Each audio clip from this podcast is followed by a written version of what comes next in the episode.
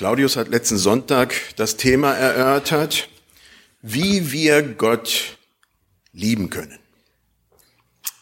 Sie sind heute als Familie nicht da, konnten nicht sein, aber das war das, was er gepredigt hat.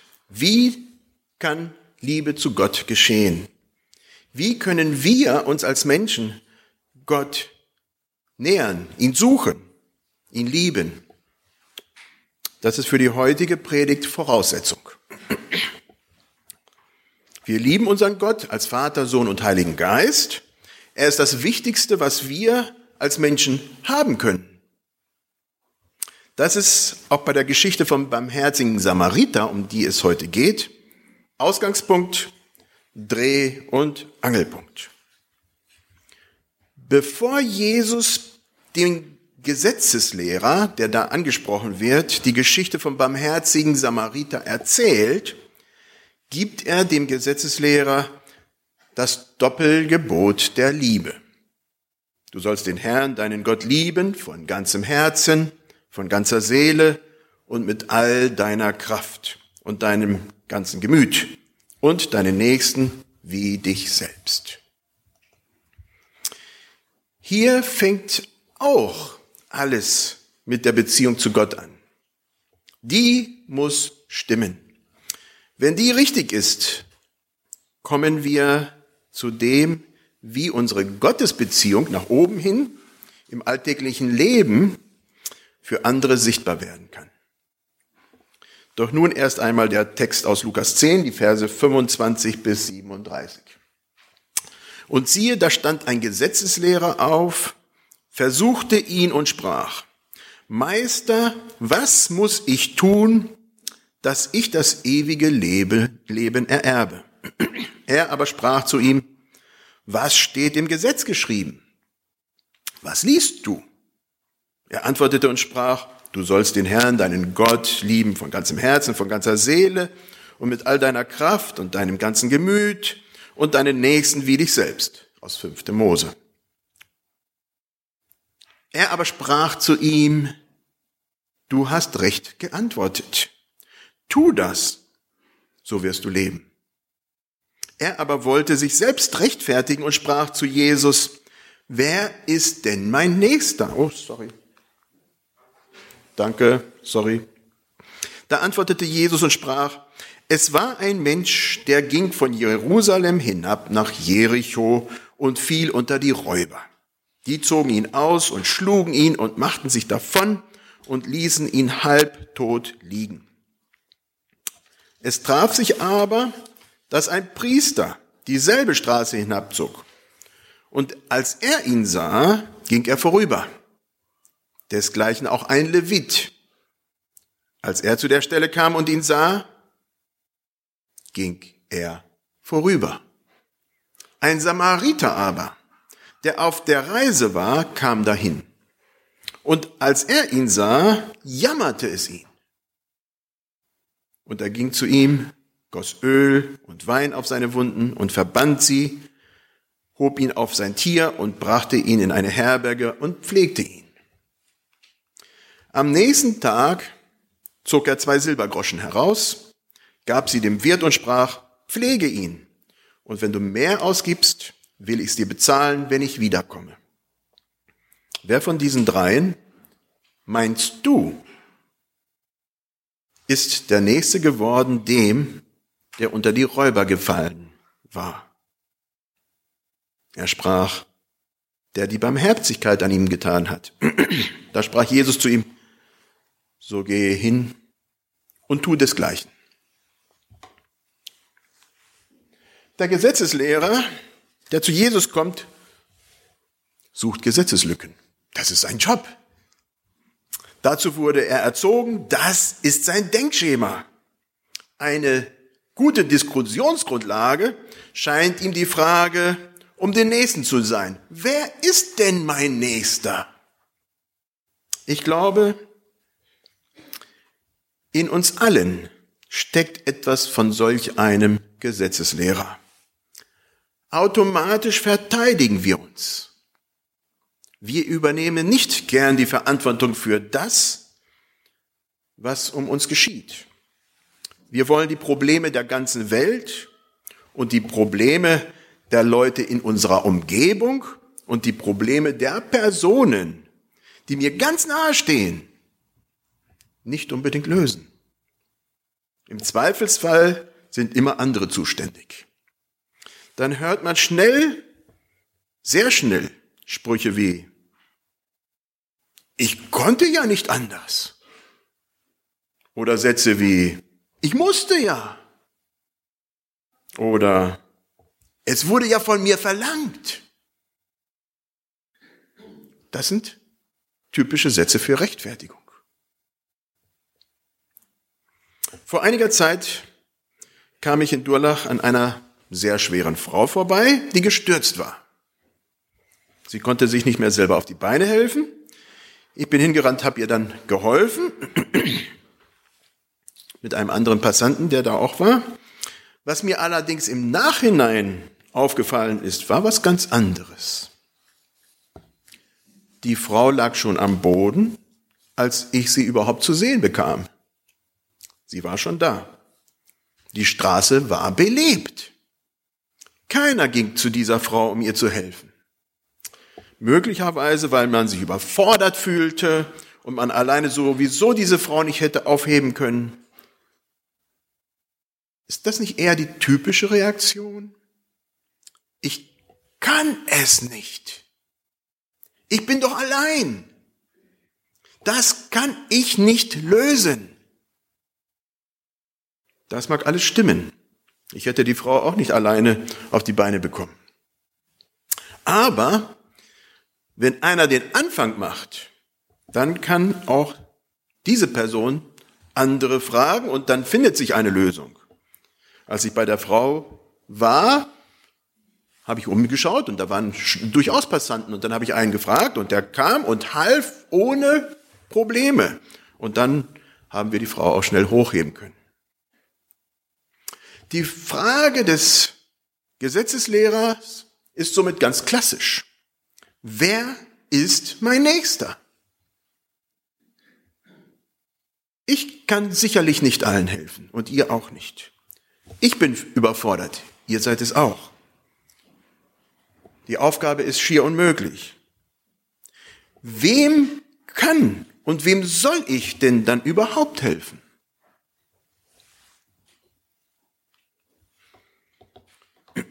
Die Geschichte, die Jesus erzählt, ist leider gar nicht so abwegig. Ein Mann wird überfallen und ausgeraubt und bleibt schwer verletzt auf der Straße liegen. Zuerst kommt ein geistlicher Würdenträger da vorbei, doch er hilft nicht. Dann kommt noch ein anderer geistlicher Würdenträger vorbei und der hilft auch nicht. Welch ein Skandal. Die Leute, die es sich von ihrem moralischen Anspruch auf die Fahne geschrieben haben, für andere Menschen da zu sein, handeln nicht. Sie werden in ihrem Herzen vom Leiden dieser Person nicht berührt. Ihr Herz bleibt kalt und unberührt. Dann kommt ein Fremder vorbei, ein Ausländer. Und noch nicht mal das, einer, der überhaupt nicht gemocht wurde, die Samariter. Dieser sieht das Leid und sein Herz, sein Herz wird berührt. Er geht zu diesem Mann, versorgt seine Wunden, bringt ihm zur nächsten Herberge, lässt Geld da und bezahlt für alles, damit dieser Mann wiederhergestellt wird. Das, was die anderen unbedingt hätten tun sollen, tut dieser Fremde. Und er geht weit über das normale Maß hinaus. Im Arbeitskreis christlicher Kirchen Karlsruhe arbeite ich unter anderem im geschäftsführenden Ausschuss mit einem gewissen Herrn Tobias Licht zusammen, ein Katholik, er wurde 2007 zum Ritter vom Heiligen Grab geschlagen. In einem Interview sagt er, gerade in einer Zeit, in der Egoismus und Gewinnstreben ausdrücklich zentrale Orientierungsmaßstäbe sind, setzen wir dem das christliche Lebensideal entgegen, den anderen lieben sie wie sich selbst und Gott über alles. Das realisiert sich im selbstlosen Dienst. Zum einen finde ich das toll, dass Tobias Licht sich so sehr engagiert und eine Gruppe um sich herum schart, die auch so denken und handeln. Das ist sehr gut und auch sehr lobenswert. Zum anderen liegt aber auch eine, ein kleines Problemchen da drin. Es scheint nicht normales Verhalten in den Kirchen zu sein, scheint nicht normales Verhalten in den Kirchen zu sein, dass man sich so verhält. Eigentlich sollte man doch nicht zum Ritter geschlagen werden, um das Normale zu tun. Das stimmt mich sehr traurig. Solch ein Verhalten sollte tatsächlich für alle ganz normal und selbstverständlich sein. Jesus lässt auf alle Fälle den Gesetzeslehrer nicht ganz so leicht gehen. Nachdem Jesus die Geschichte erzählt hat, fragt er ihn, ups, da ist ein bisschen verkehrt, fragt er ihn, wer denkst du, war der Nächste in dieser Geschichte? Wenn das geklärt ist, dann ist es doch eigentlich gar nicht mehr so schwer dann tu es doch einfach auch so. Und zwar in allen Lebenslagen, immer im Alltag. Eigentlich geht es darum, das zu tun, was uns direkt vor den Füßen gelegt ist. Es geht nicht um besondere Leistungen. Es geht nicht um vorbildhaftes Handeln auf höchster Ebene. Es geht vielmehr darum, vom Leid anderer Menschen so stark am Herzen berührt zu sein, dass ich handle. Dass wir dann etwas unternehmen. Mal mag es sein, dass wir eine Frau auf der Straße sehen, die Hilfe braucht. Mal mag es sein, dass jemand eine Autopanne hat und ich helfen kann. Andere können es nicht. Ein anderes Mal mag es tatsächlich so sein, dass größere Themen uns so stark bewegen, dass ich mich zusammentue mit anderen Menschen, um eine Lösung zu finden. Ich denke da zum Beispiel an die Micha-Initiative in ganz Deutschland und auch hier in Karlsruhe. Da geht es um den Bereich sozialer Gerechtigkeit als Christ. Wie nehmen wir den wahr? So, jetzt muss ich zurück. Die Referenz, die Jesus für solches Handeln gibt, ist einfach. Du sollst den Herrn, deinen Gott, lieben von ganzem Herzen, von ganzer Seele und mit all deiner Kraft und deinem ganzen Gemüt und deinen Nächsten wie dich selbst. Die Liebe und Hingabe zu Gott ist es, die unser Herz bewegen kann. Alles andere kann es nicht. Sie ist es, die uns das Leid in unserer Umgebung wahrnehmen lässt. Sie ist es, die uns kreativ macht, Lösungen zu finden für Probleme, die da sind. Sie ist es, die uns aktiv macht. In Deutschland werden zurzeit circa 30.000 Schönheitsoperationen durchgeführt. 80 Prozent der Behandelnden, die, der, die behandelt werden, sind Frauen. Tendenz stark steigend. In Südkorea, habe ich letzte Woche gehört, ist es zurzeit so stark ausgeprägt, dass die Hälfte, 50 Prozent der Frauen sich behandeln lassen, schönheitschirurgisch. Wenn wir uns aber nicht wertvoll und geliebt vorkommen, wenn wir das nicht empfinden oder nur ganz stark mit Einschränkungen, dann ist es natürlich schwer, andere zu lieben. Und noch einmal viel schwerer, wenn es sich um Menschen handelt, die in unseren Augen sowieso gar nicht unsere Liebe verdient haben. Menschen, die in unserem Leben, in ihrem Leben vielleicht so ihr Leben nicht so gepackt haben, wie wir es getan haben.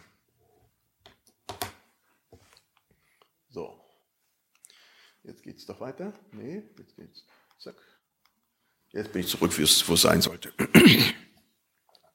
Jesus erzählt hier eine Geschichte, eine negative Geschichte eigentlich. Es wird jemand überfallen. Das ist nicht gerade positiv. Ein Mann wird von Räubern überfallen.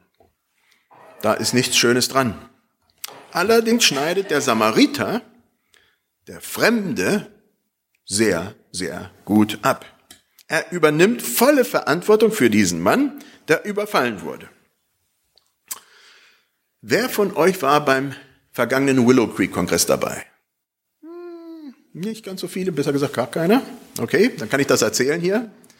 Beim vergangenen Willow Creek Kongress hat unter anderem ein gewisser Horst, Horst Schulze geredet. Er ist Deutscher, mit ganz schlechtem, furchtbarem Deutsch, aber es geht. Er ist schon sehr, sehr, sehr viele Jahre in den USA und hat Ritz, die Ritz-Carlton Hotelgruppe gegründet. Und die hat er uns zwischendurch abgegeben und jetzt leitet er oder hat die Capella Hotelgruppe gegründet, die auf höherem Niveau arbeitet. Dieser Mann ist Christ.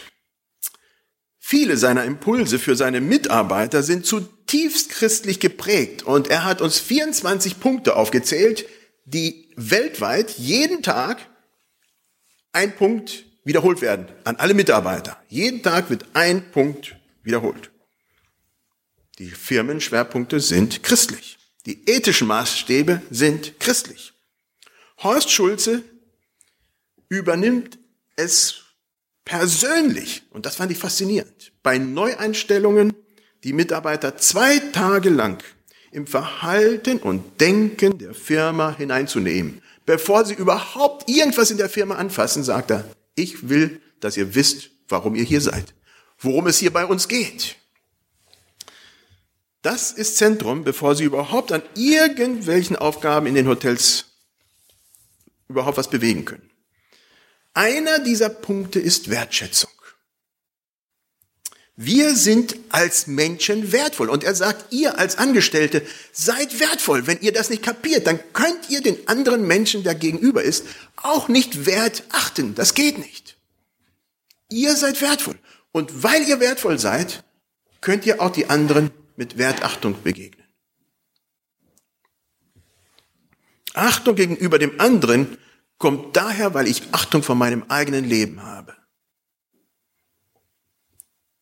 Gott hat uns diese Achtung entgegengebracht. Somit ist natürlich sein Auftrag, werden die Gäste mit Achtung behandelt, weil man sich selber achtet. Das hat sehr viel mit Liebe deine Nächsten wie dich selbst zu tun. Ein weiterer Punkt war Verantwortung übernehmen. Jeder Angestellte übernimmt volle Verantwortung für das Wohlbefinden der Gäste. Und das fand ich sehr interessant. Da hat er gesagt, jeder Angestellte, vom Tellerwäscher bis zum Manager, hat ein Budget von 2000 US-Dollar, um die Bedürfnisse der Kunden auch zu befriedigen. Ein Beispiel. Ein Paar kommt zum Frühstück nach einer Nacht und das Klo ging nicht, da war was kaputt gegangen. Und sie sagen das dem Kellner. Und der Kellner selbstverständlich sagt, oh, das tut mir leid. Mir tut das leid. Er übernimmt Verantwortung. Und dann sagt er, selbstverständlich, heute werden Sie von uns bedient. Das Frühstück geht aufs Haus. Er übernimmt Verantwortung. Und er hat ein Budget, um das auch zu tun. Ich habe mich gefragt, wie würde so ein Verhalten bei uns in der Gemeinde aussehen? Mit dem Gedanken habe ich ein bisschen hin und her gespielt, wohlgemerkt mit der Aussage Jesu im Hinterkopf, liebe deinen Nächsten wie dich selbst. Liegt ein Taschentuch draußen, irgendwo da vorne? Selbstverständlich bin ich der Erste, der da hinkommt und hebe es auf. Das tut doch jeder. Ist das Klo dreckig? Äh. Selbstverständlich mache ich es sauber, damit der Nächste, der da hinkommt, es sauber fortfindet. Das machen wir doch alle. Sind neue Leute im Foyer? Selbstverständlich gehe ich auf sie zu und begrüße sie. Das tun wir doch. Ist eine Tasse auf den Boden gefallen und ich bin da in der Nähe? Selbstverständlich sehe ich zu, dass die Scherben aufgekehrt werden und alles wieder sauber ist. Das tun wir als Gemeinde. Oder nicht? Versteht ihr? Jeder übernimmt Verantwortung. Das bin ich. Das machen wir. Natürlich für das, was man sieht, für das, was man direkt vor die Füße gelegt kriegt. Das ist die Geschichte vom barmherzigen Samariter.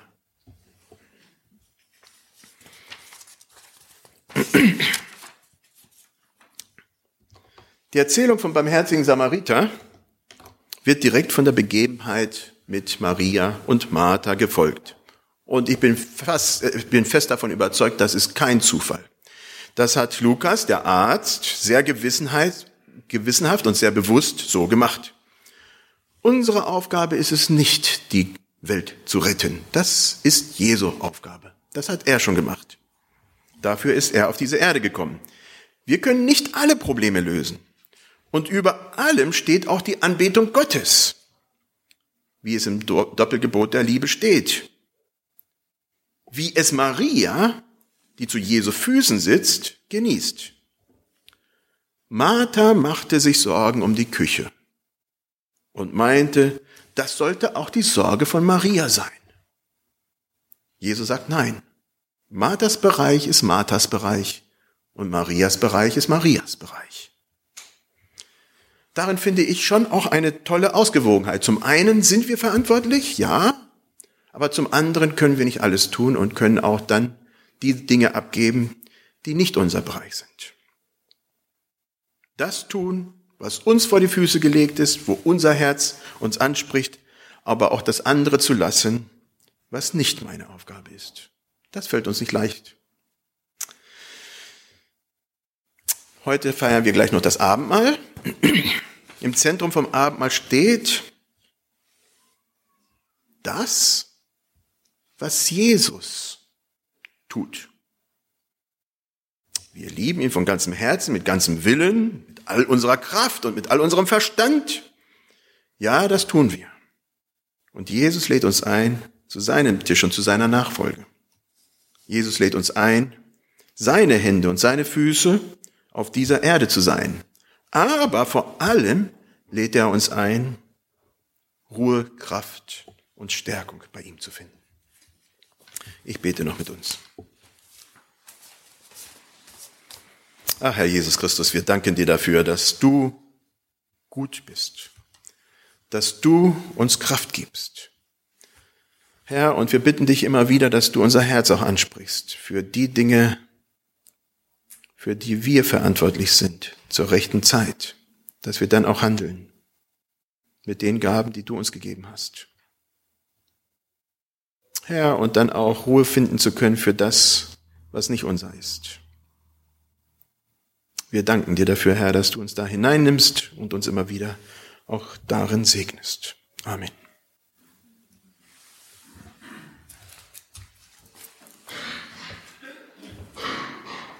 Wir singen jetzt das nächste Lied.